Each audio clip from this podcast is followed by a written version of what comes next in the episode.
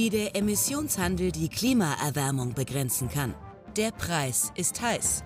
Der ökonomische Klimapodcast mit Nils Hesse und Johannes Eber.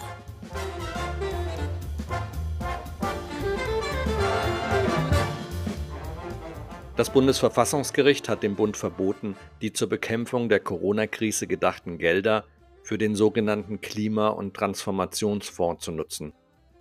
Die Ampel musste daraufhin den Rotstift beim Haushalt ansetzen. Was bedeutet der Sparzwang für das Klima? Ist das Urteil vielleicht eine Chance für eine effizientere, bessere Klimapolitik? Dazu haben wir in dieser Folge mit den Professoren Jan Schnellenbach und Stefan Kotz gesprochen.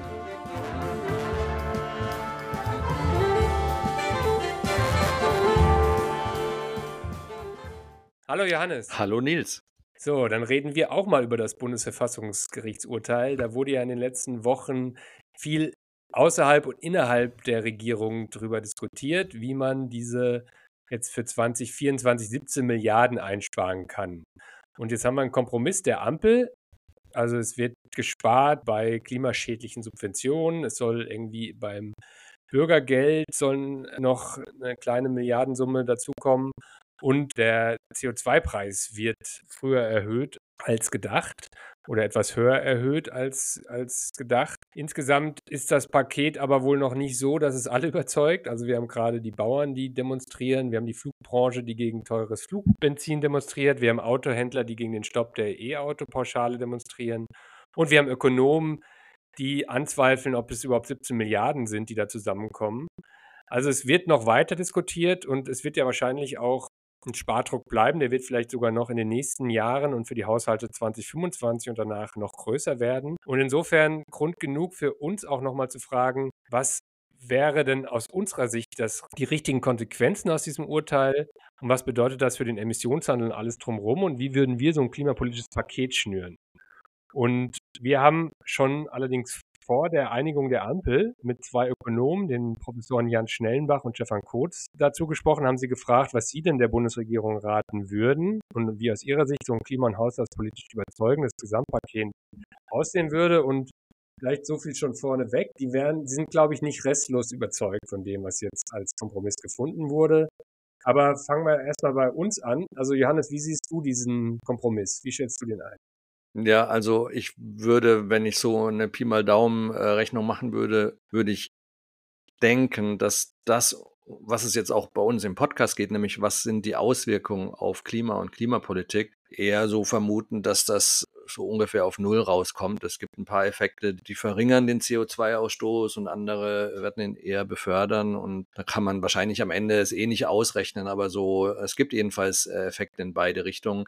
Dass es äh, große Proteste gibt oder auch jedenfalls von manchen Gruppen, ist weder verwunderlich noch ist es ein Zeichen dafür, ob es jetzt fürs Klima positive oder negative Auswirkungen hat. Das sind einfach berechtigte oder weniger berechtigte äh, Interessengruppen und deren Interessen, die da vertreten werden und sie zumindest jetzt eben auch wieder bei den Landwirten, was jetzt gerade aktuell bei unserer Aufnahme heute am 19. Dezember da größere Proteste gibt, dass einfach gut organisierte Gruppen da in der Lage sind, da so einen Kompromiss dann doch nochmal vielleicht aufzuweichen. Ist jedenfalls äh, kein Argument für Subventionen, äh, im Gegenteil. Die Auswirkungen fürs auf, auf Klima und Klimapolitik, um es aller Kürze am Anfang mal zu machen, ich glaube, die Erhöhung der äh, Brennstoffsteuer ist sozusagen ein positiver Effekt aufs Klima. Das Ausstoßen, das Verbrennen von fossilen Brennstoffen wird teurer. Das wäre auch beim Agrardiesel im, im beschränkten Ausmaß so. Wenn da die Subventionen wegfallen, äh, würde sicherlich äh, das den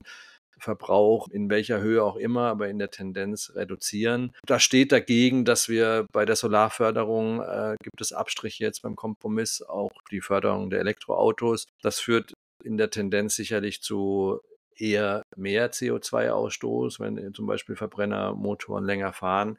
Also mein erstes knappes Fazit wäre, dass sich der Effekt dieses Haushaltskompromisses auf das Klima eher im Bereich um die Null wäre, auswirken wird. Also wenn man es so kleinteilig bei den einzelnen Maßnahmen und die für sich betrachtet, ähm, was die innerhalb eines Sektors oder auch innerhalb Deutschlands für Emissionsreduktionen oder eben nicht auslösen, dann kann man das wahrscheinlich so beurteilen und so wird es ja auch viel diskutiert.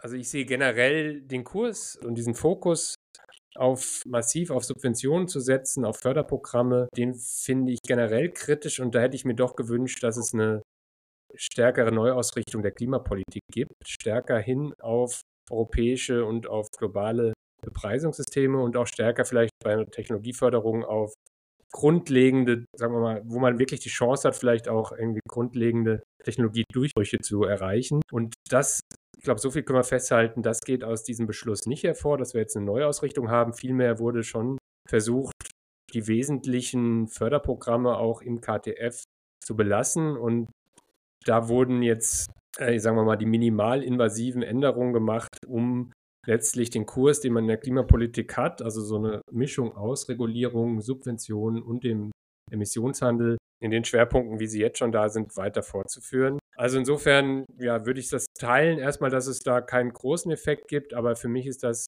eher eine Enttäuschung. Ja, also ich habe da in die Richtung größere Veränderungen, strukturelle Veränderungen, das habe ich, das habe ich nicht erwartet. Deswegen bin ich da auch nicht enttäuscht. KTF, äh, Nils, nur für unsere ZuhörerInnen, äh, heißt kurz was?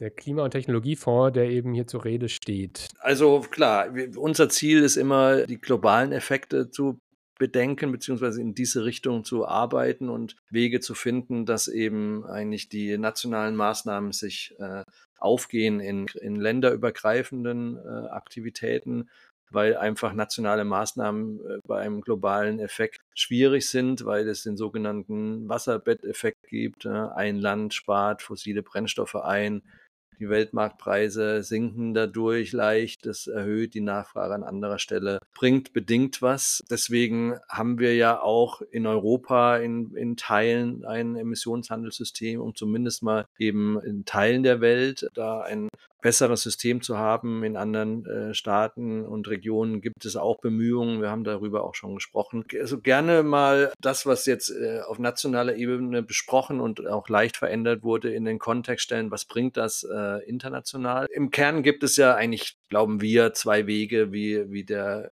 CO2-Ausstoß weltweit reduziert werden kann. Es ist einmal die länderübergreifende Zusammenarbeit. Da kann man sich mehrere Formen vorstellen. CO2-Reduzierung muss am Ende das Ziel. Und eine zweite Idee ist, dass wir dermaßen stark in neue Technologien investieren, dass es uns schnell gelingt, Alternativen zur, zum Verbrennen von äh, fossilen Brennstoffen eben zu finden und nicht nur Alternativen zu finden, sondern dass diese Alternativen günstiger sind als fossile Brennstoffe auszugraben, zu fördern und zu verbrennen. Das ist äh, dies, am Ende gibt es diese zwei Wege: Reduzierung, Vorgabe oder es lohnt sich eben gar nicht mehr CO2 intensive Energie äh, zu verwenden. Was alles, was auf diese beiden Strategien einzahlt, würde ich sagen, ist auch dann national eine, ein guter Gedanke. Also und kann ich mal kurz, wenn ich da einhaken kann, siehst du da tatsächlich in diesem Klima- und Transformationsfonds Instrumente, die da auf, drauf einzahlen? Also ich sehe da eben wenig.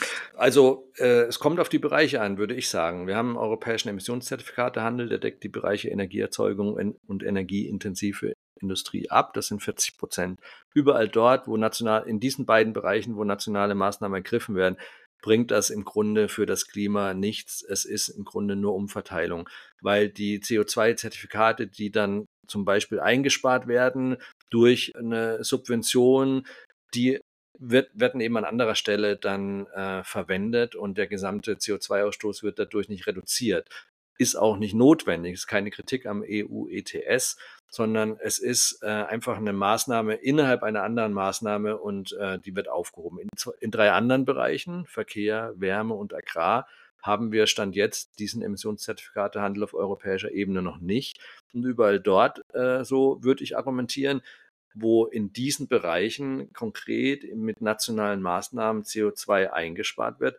Da hat es dann doch eine konkrete Auswirkung. Da ist der Wasserbetteffekt zumindest geringer, weil er eben nicht innerhalb dieses Zertifikatehandels stattfindet. Und so würde ich sagen, auch ein unbeliebtes Heizungsgesetz, vor allem aber die Erhöhung der CO2-Brennstoffsteuer, die jetzt beschlossen wurde, auch die Abschaffung von Agrarsubventionen auf Brennstoffe, die bringen äh, für das Klima etwas, weil es eben nicht Teil des europäischen Emissionszertifikatehandels ist. Ja, aber bei diesem anderen Punkt rapider technologischer Fortschritt, dass man den voranbringt. Ich glaube, da bringt jetzt eine E-Mobilitätsprämie oder sagen wir mal in Gebäudesanierungen in deutschen Häusern zu fördern, bringt uns da nicht entscheidend voran. Und wir kriegen ja da Gott sei Dank auch ab 2027 einen Emissionshandel in Europa. Vielleicht hätte man da auch ein bisschen früher reingehen können, weil ich will deinen Punkt zumindest unterstützen, dass wir diese beiden Strategien parallel fahren müssen, weil das sagst ja nicht nur du und ich, sondern das sagt auch der Nobelpreisträger William Nordhaus. Der hat, da verlinken wir mal drauf, 2021 ein Papier zum Beispiel rausgegeben, in, in dem man nochmal zeigt, dass diese beiden Wege parallel beschritten werden müssen, wenn man noch eine Chance hat,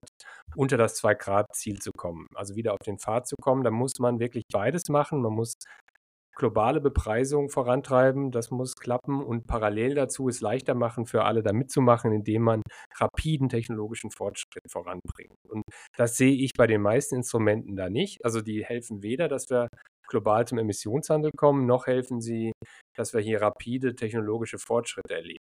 Also das sind so die zwei Kriterien, die man schon, denke ich, anlegen muss. Und da finde ich, ist es tatsächlich, ähm, da reden wir viel über kleinere Maßnahmen, die im deutschen Sektor vielleicht einen Unterschied machen können, aber die eben nicht uns zu diesen zentralen Durchbrüchen führen. Aber gut, jetzt ähm, wir beide haben jetzt mal unsere Einschätzung schon mal geteilt und äh, ich würde sagen, wir gehen mal zu den beiden Experten. Wir fangen mal mit Jan Schnellenbach an. Er ist Professor VWL-Professor in Cottbus und wir haben ihn, wie gesagt, vor dem Kompromiss der Ampel gefragt, ob dieses Urteil des Bundesverfassungsgerichts denn einschneidend genug ist, um eine richtige Kursänderung in der Klimapolitik zu vollziehen.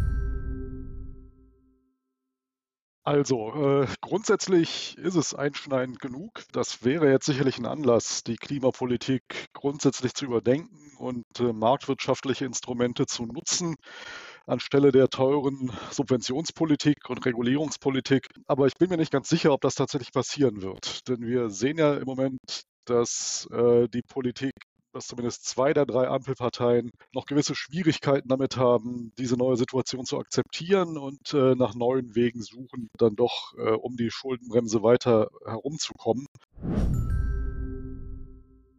Okay, also wir haben jetzt von Jan Schnellenbach gehört, dass die drei Ampelparteien sich schwer tun, weil sie auch unterschiedliche Vorstellungen haben, wie eine Klimapolitik aussehen sollte und dass es da schwierig ist, ein konsistentes Programm und eine konsistente Lösung zu finden. Aber da haben wir Jan Schnellenbach erstmal auch gefragt, wie denn seine konsistente Lösung aussehen würde. Also wie würde ein Gesamtpaket aussehen aus vielleicht Subventionen, Förderungen, die dann sinnvolle Ergänzungen werden zum Emissionshandel? Naja, es ist ja, glaube ich, klar, dass äh, ja nach allem, was uns äh, auch so die Naturwissenschaftler sagen, die CO2-Preise noch zu niedrig sind, äh, dass wir also letztendlich von der anderen Seite her aufgezäumt, dass die Mengen, die wir noch im Markt haben an Zertifikaten, dass die zu groß sind und dass wenn wir die Mengen reduzieren, dann natürlich auch die Preise steigen müssten. Also da ist sicherlich äh, ein, ein Ansatzpunkt, die CO2-Bepreisung stärker voranzutreiben. Das sorgt dann auch wieder für Einnahmen. Und wie man mit denen umgeht, ist dann die nächste Frage. Es wäre schön, wenn wir da unsere technischen Probleme, die wir in Deutschland haben, äh, bei der Überweisung von Klimageld äh, an die Haushalte dann vielleicht doch irgendwann mal geregelt bekommen und es dann doch irgendwann mal schaffen, Pauschalbeträge an die Haushalte auch zu überweisen, wie das in anderen zivilisierten Industrienationen auch möglich ist. Äh, das müsste ja auch hier bei uns irgendwann mal funktionieren können. Dann wäre so ein Paket äh, einer höheren äh, CO2-Bepreisung als marktwirtschaftliches Instrument zusammen mit einer pauschalen Rückerstattung, um die sozialen Folgen abzubetten, äh, ein, abzufedern, wäre sicherlich äh, der sinnvolle Weg. Man könnte natürlich auch darüber nachdenken, einzelne tatsächlich klimaschädliche Steuervergünstigungen vielleicht mal zu überdenken. Aber das sind natürlich dann alles auch eher symbolische Maßnahmen, die dann äh, sicherlich nicht die ganz große Finanzierungslücke schließen können. Ähm, aber äh, es sind alles so kleine Schritte, die man da, die man da gehen könnte. Okay, also wenn wir Jan Schnellenbachs ähm, Vorschläge zusammenfassen, hat er drei Punkte vorgeschlagen. Zum einen einen etwas höheren CO2-Preis.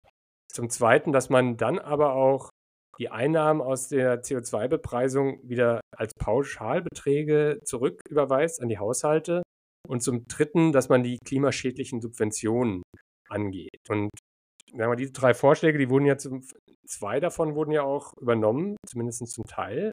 Also die leichte Erhöhung des CO2-Preises und dass man an die klimaschädlichen Subventionen rangeht. Also insofern wurde das übernommen, aber eben nur ein Teil, ein wichtiger Teil wurde nicht übernommen. Und das ist eben, dass man die Rücküberweisung auch macht von den Einnahmen über den CO2-Preis an die Bürger. Und das halte ich tatsächlich auch für einen zentralen Bestandteil eines konsistenten Klimapakets. Und es würde auch viel für die Akzeptanz gerade des Emissionshandels bedeuten, wenn das Geld nicht einfach dafür genutzt wird, um Haushaltslöcher zu stopfen, sondern wenn man tatsächlich das dann auch wieder zurückgibt. Das ist jetzt leider auch vertan worden, die Chance. Und Natürlich kann man auch fragen, okay, es ging darum, jetzt zu sparen. Kann man da jetzt ein neues Pauschalbetrag sich leisten? Meine Hoffnung wäre ja und auch die von Jan Schnellenbach. Ich habe ihn dann trotzdem nochmal gefragt, wie könnte man das schaffen, dass man in dieser Situation auch Finanzspielräume schafft für so ein Klimageld und so eine Rücküberweisung an die Haushalte.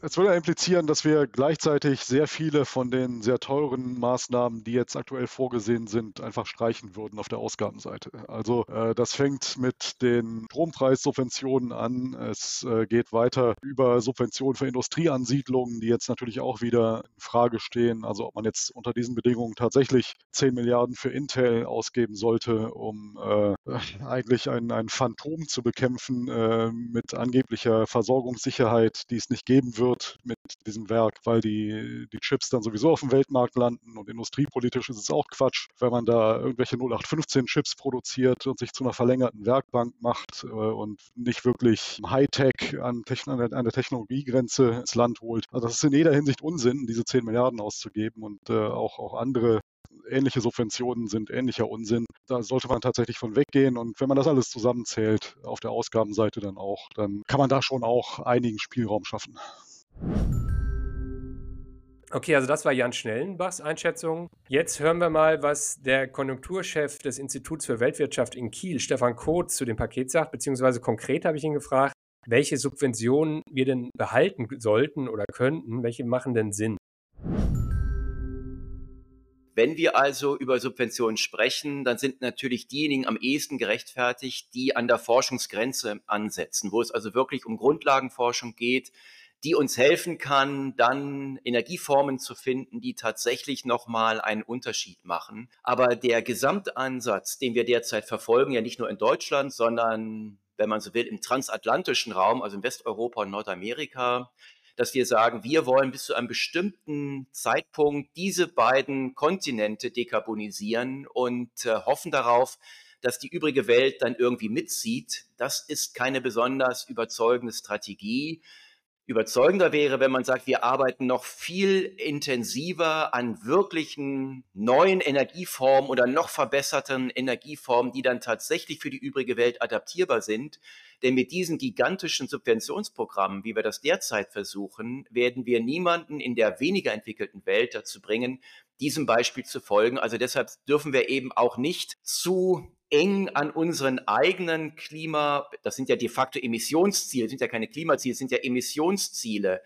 Die tragen wir hier wie eine Monstranz vor uns her und blenden dabei immer wieder aus, dass wir die übrige Welt mitnehmen müssen. Das heißt, wir müssen diesen gesamten Ansatz in der Klimapolitik viel stärker eben immer wieder auch unter diese globale Perspektive stellen. Und äh, da stecken wir derzeit gerne den Kopf in den Sand und sagen dann, koste es, was es wolle, wir wollen diesen Zeitpunkt erreichen. So unangenehm das ist und so unpopulär möglicherweise die Debatte derzeit auch ist, aber wenn wir uns darum immer wieder herummogeln, dann ist die Gefahr groß, dass wir nicht wirklich zu einer überzeugenden Klimapolitik gelangen. Okay, da haben wir es jetzt auch von Stefan Kurz gehört. Grundlagenforschung und Globaldenken. Das ist das Gebot der Stunde. Und Jan Schnellbach haben wir da genauso an Bord. Also ich habe auch Jan gefragt, der hat ähnlich sich geäußert, als ich ihn gefragt habe, welche drei Subventionen fallen Ihnen ein, an denen wir jetzt festhalten sollen. Also nee, ich würde tatsächlich zustimmen. Also alles, was wir an Grundlagenforschung haben, was in die Richtung geht, dass wir Technologien entwickeln, die äh, CO2-Vermeidung preiswerter machen und die dann eben auch tatsächlich global, weltweit äh, einfach die Kosten der Klimapolitik senken. All das wäre sinnvoll, weil das dann eben auch positive Externalitäten dann äh, weltweit entfalten würde und, und anderen Ländern, auch gerade den ärmeren Ländern, es erleichtern würde, ähm, CO2 zu vermeiden. Also das wäre sicherlich sinnvoll. Ja, da sage ich jetzt auch nicht, weil ich selbst an der Uni arbeite, arbeite und Forschungsgelder haben will, weil das Geld kriegen ja am Ende sowieso die Ingenieure alles äh, und wir haben sowieso nichts davon. Insofern mache ich da auch kein Lobbying in einer Sa eigener Sache, sondern äh, würde einfach sagen, Grundlagenforschung ist wichtig. Ich fasse das jetzt nochmal zusammen. Wir haben tatsächlich für uns, wir sind jetzt hier vier Ökonomen, wir haben für uns identifiziert, wichtig wäre, immer mitzudenken, was ist die Auswirkung, auch die globale Auswirkung, wie kommen wir zu einem globalen Emissionshandel oder einer globalen CO2-Bepreisung und wie helfen Maßnahmen dabei, dass wir da hinkommen oder wie helfen sie auch eher nicht? Und gleichzeitig, wenn man noch was macht, auch in Richtung Forschung und, und Technologieentwicklung, dann sollte man tatsächlich sich auf möglichst grundlegende Forschung an der Forschungsgrenze, wie das die Professoren genannt haben, dass man da ansetzt und tatsächlich dann auch, sagen wir, so einen, so einen technologischen Durchbruch mit befördert, mit der man dann der ganzen Welt es leichter machen kann, sich einer CO2-Bepreisung anzuschließen. Also das ist unser Fokus oder das sollte der Fokus sein und so sollte Klimapolitik ausgerichtet sein und die Chance, dass wir jetzt durch dieses Urteil auch stärker die Klimapolitik in Deutschland darauf ausrichten, die wurde jetzt nicht genutzt, aber wir haben ja noch die Chance in die nächsten Jahre und ja, das wäre jetzt ein Fazit. Wir sollten mit unserem Podcast weitermachen, sollten dafür streiten und vielleicht kommen wir dann auch in den nächsten Jahren stärker in diese Richtung. Ja, dem kann ich mich weitestgehend anschließen. Mehr Geld für Grundlagenforschung braucht es, dass das jetzt in der, in der jetzigen Debatte nicht leistbar ist, mehr Geld auszugeben, wo es doch darum geht, Geld zu sparen, das, das leuchtet mir ein. Insofern bin ich da nicht enttäuscht, wäre aber froh, wenn diese Debatte weitergeht und doch mehr Bewusstsein darüber gibt, dass wir da äh, mehr tun müssen und dass es da am Ende auch mehr Geld braucht. Und beim zweiten Punkt, Nils, bei, beim Klimageld, auch da stimme ich voll überein. Für die Akzeptanz der Energiewende braucht es dieses Klimageld. Und leider auch da in dieser Debatte war das für mich nicht denkbar, dass eben auch da der gleiche Grund Geld sparen muss. Und dann kann, ist es schwer für den Staat zu sagen, ja, aber dann geben wir halt da mehr aus, in dem Sinne, dass das Geld, was äh, das Klimageld, was man zurückgeben würde, äh, ja eben dann im Staatshaushalt, äh, im Bundeshaushalt nicht zur Verfügung steht. Also auch bei diesem Punkt ich da keine Hoffnung.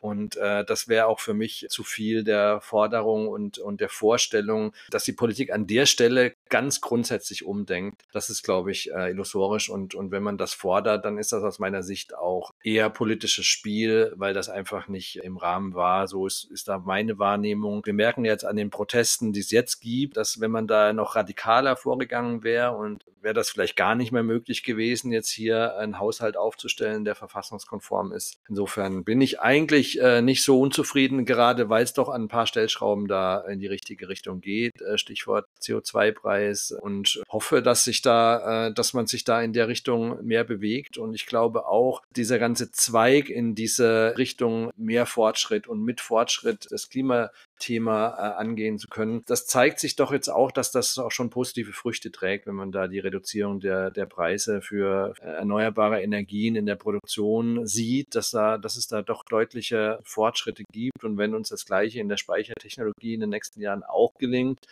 dann bin ich da hoffnungsvoll, dass wir da doch über diesen Weg, äh, der gar nicht viel Regulierung am Ende braucht und auch gar nicht so viel grenzüberschreitende Zusammenarbeit, was ja unser Ziel ist, aber wo wir aber auch sehen, wie schwierig das ist, dass man über diesen zweiten Weg, über diese zweite Strategie äh, vielleicht doch schneller als alle denken, dahin kommt, dass sich letztendlich CO2-Ausstoß äh, gar nicht mehr lohnt. Da bin ich guter Dinge, ähm, mehr als noch vor kurzer Zeit, weil man doch da Fortschritt sieht. William Nordhaus zeigt uns auch, dass, dass es da in der Kombination der beiden Wege doch hin zu einer überschaubar hohen Anstieg der Temperaturen äh, man da doch äh, hinkommen kann. Also der Podcast heute hat mich eigentlich eher zufriedener und, und positiver gemacht, als ich das vorher gedacht hätte. Ich freue mich auf äh, weitere Folgen mit dir, Nils. Ich bin jetzt heute mal nicht so zufrieden, was nicht an unserem Podcast liegt, sondern eben an dem, was wir in Deutschland gerade so machen. Aber was glaube ich, etwas mehr Grund zur Hoffnung gibt, ist der Blick nach Europa. Und den, das kann ich ja schon mal ankündigen, den werden wir in der nächsten Folge wagen. Und ich habe schon gesprochen mit einem der führenden EU-Parlamentarier im Gebiet Emissionshandel, einen der richtigen Streiter für einen Emissionshandel auch für Wärme und Verkehr, der das maßgeblich mit durchgesetzt hat, nämlich Peter Liese. Und ja, mit dem haben wir gesprochen. Wir werden die Folge, glaube ich, nach der Weihnachtszeit dann veröffentlichen. Ich guck mal, Johannes, was sagst du dieses Jahr? Kriegen wir das hin? Vielleicht Anfang nächsten Jahres, aber da freue ich mich auch drauf, weil da geht es auf jeden Fall auch voran und da können wir dann anknüpfen und schauen, wie können wir denn diese beiden Punkte, also globalen Emissionshandel oder globale CO2-Bepreisung auf der einen Seite und Technologiefortschritt, ähm, aber richtig mit Geschwindigkeit, wie können wir da auch auf europäischer Ebene zu beitragen? Und wie gesagt, da gehen wir in der nächsten Folge drauf ein und dann wird die Stimmung auch schon wieder bei mir besser. Alles klar. Gute Zeit bis dahin. Sehen uns. More to come. Bye, bye. Alles klar. Frohe Weihnachten allen Zuhörern und ähm, vielleicht noch eine Sache. Ihr könnt gerne euch bei, bei, uns melden. Wir sind froh über Anregungen, über Fragen vielleicht auch, was wir mal noch stärker thematisieren können auf, der, auf unserer energie- und klimapolitischen Reise. Und ja, meldet euch. Wir freuen uns auf Kommentare, Debatte und jeden Zuhörer und jeden Zuhörer. Danke. Tschüss.